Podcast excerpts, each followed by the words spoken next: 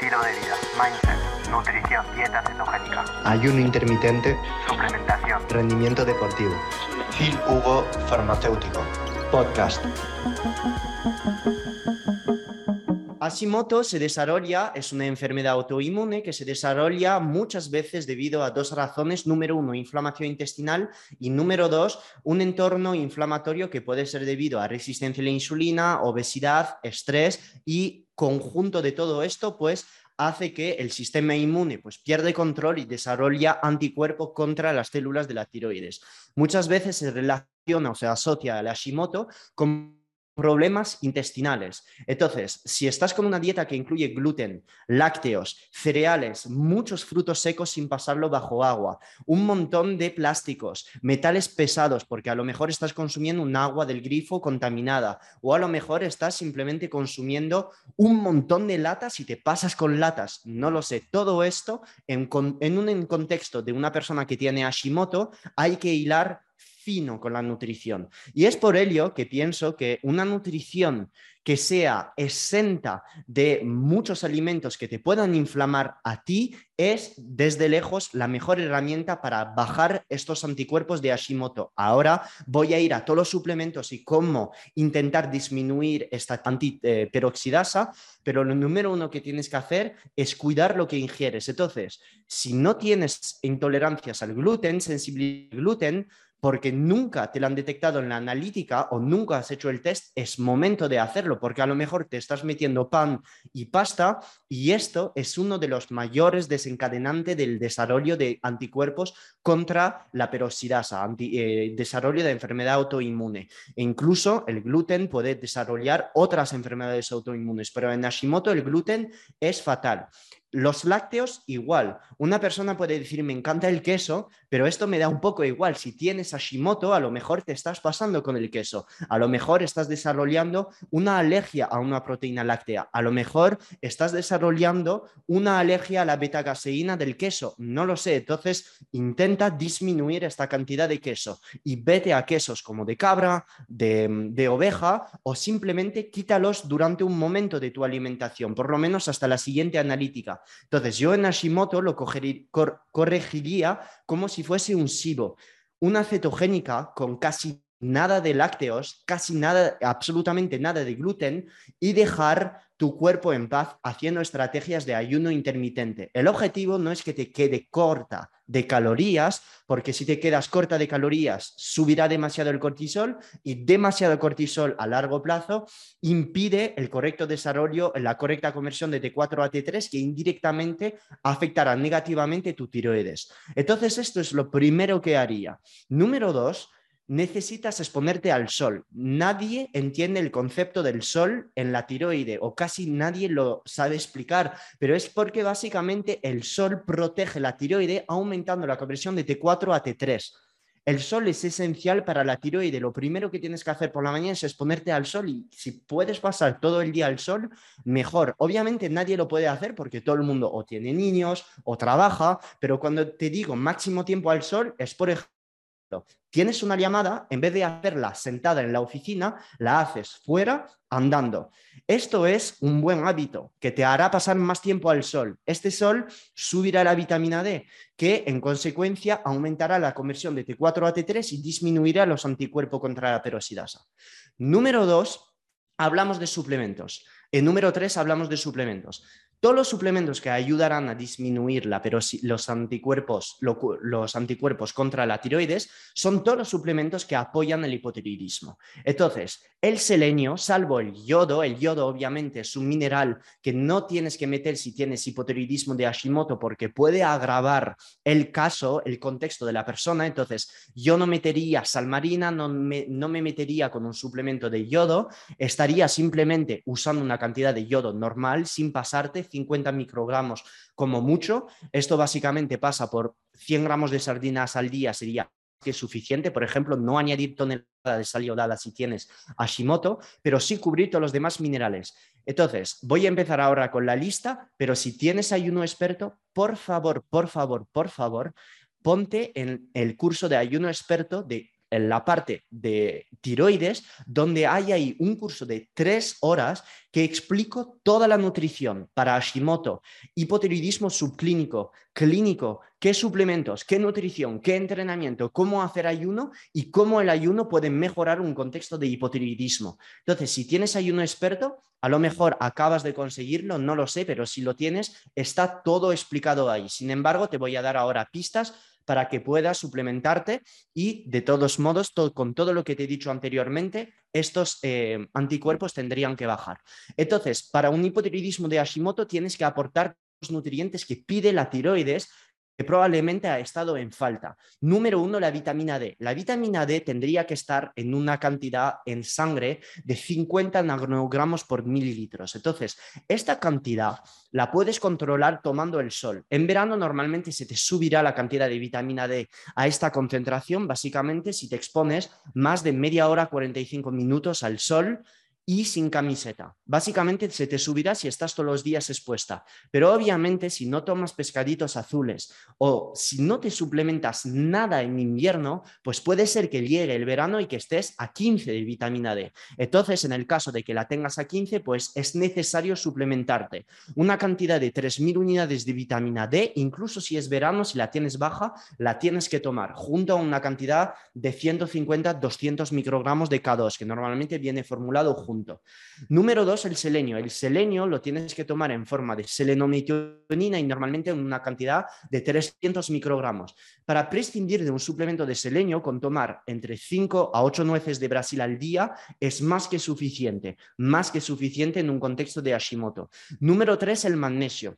El magnesio es necesario para las células de la tiroide para producir T4. Con falta de magnesio habrá un exceso de calcio en la célula tiroide, lo que va a impedir la correcta secreción de T4 fuera a la sangre. Entonces, necesitas una cantidad de magnesio y yo diría, si estás haciendo estrategias de ayuno y ceto, de entre 550 a 650 miligramos de magnesio elemental.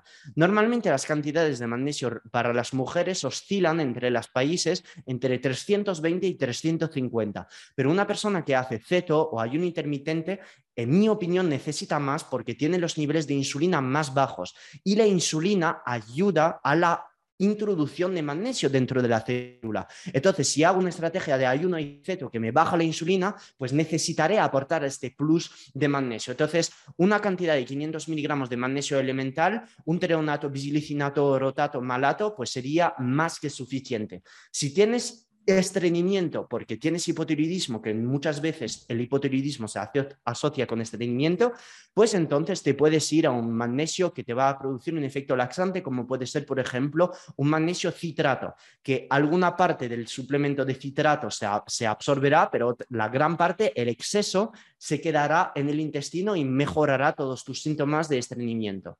Luego tienes que aportar una cantidad suficiente de vitamina B y sobre todo la vitamina B12. La B12 normalmente la encuentras en el pescado y en la carne, pero si no comes lo suficiente, normalmente con keto optimizado en la fase low carb la tendrías más que cubierta.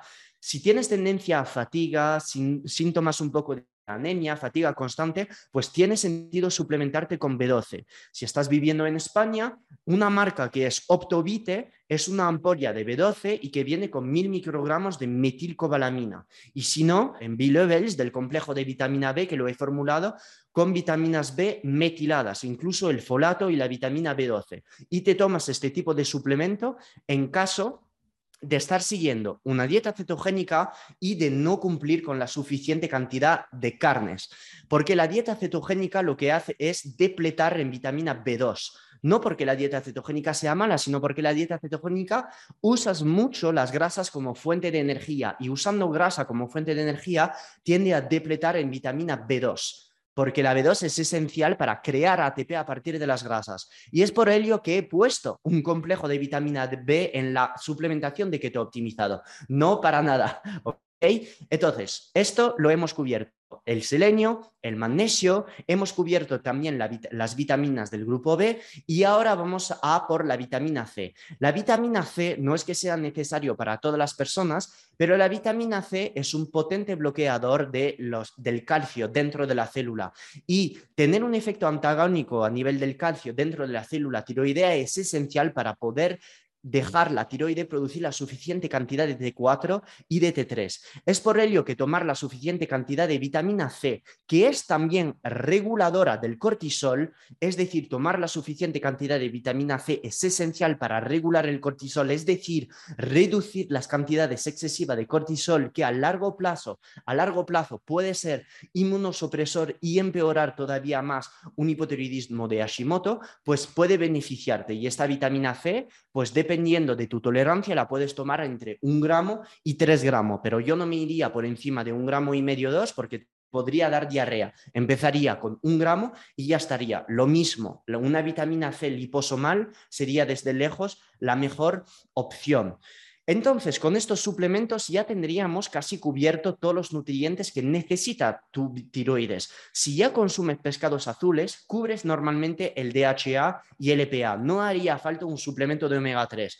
Y de hecho, si consumes un suplemento de hígado de un suplemento, una, dos latas de hígado de bacalao a la semana, tendrías el yodo cubierto y además la vitamina A y la vitamina D y además el omega 3 cubierto. Una lata de 100 gramos de hígado de bacalao tiene 15 gramos de omega 3, imagínate, no haría falta ni un suplemento. Entonces, ya con todo esto tienes todo cubierto. Si ya siguen los, los, síntomas del hipotiroidismo y no bajan pues tus anticuerpos contra la tiroides, entonces podrías reforzar todavía más con otros suplementos indirectamente la secreción de T4. La tirosina podría ser útil, la N-acetiltirosina, la tirosina o la mucuna pruriens, que son moléculas que van a permitir un aumento la tirosina, sobre todo, un aumento de la tirosina dentro de la célula de los tirocitos, que son los productores de T4, que es necesario para producir o dar de comer a esta enzima, que es la peroxidasa. Entonces, la tirosina es esencial para la producción, para la producción de hormonas tiroideas. Entonces, dependiendo de cómo tienes la T3 en la analítica, si no la tienes baja, no haría falta tomar tirosina, pero en caso de tener un hipotiroidismo de Hashimoto, es decir, que tengas bajos niveles de T3 y una TSH en 4 o 5, tendría sentido entonces dar tirosina o en acetiltirosina en una cantidad de 500 miligramos. Luego podría tener sentido si tienes la prolactina alta la mucuna pruriens. ¿Y por qué? Porque la prolactina se suele o suele disminuir cuando aumentas tus concentraciones de dopamina a nivel corporal y a nivel del cerebro. Y esto pasa por aumentar tus cantidades de dopamina con un suplemento dopaminérgico, que puede ser la tirosina la mucuna, o la mucuna pruriens, en una cantidad de 200 a 500 miligramos. Todos los deportes de alta intensidad son súper eficaces para todas aquellas personas que tienen problema con la tiroides. Los entrenamientos largos de cardio de tres horas o los, entrenamientos de pesas largos en ayunas de dos horas y media son fatal para la tiroide porque usan demasiado glucógeno muscular y agotan demasiado la cápsula adrenal. Entrenamiento cortos de 15-20 minutos que te hacen sudar Ir a la sauna 15-20 minutos es un estrés perfecto de corto tiempo que da la suficiente, el suficiente impulso hermético a tu cuerpo para que se estrese, pero que no este, que, que, este estrés no sea crónico. Es la dosis mínima efectiva para aumentar tu metabolismo, aumentar la correcta conversión de T4 a T3. El sol, la sauna, baños de hielo, todas estas estrategias de ciclado de carbohidratos son geniales. Entonces, si ya tienes signos de hipotiroidismo subclínico, no te haría hacer dieta cetogénica, sino que tiraría más hacia una nutrición más low carb, como está explicado en Keto Optimizado.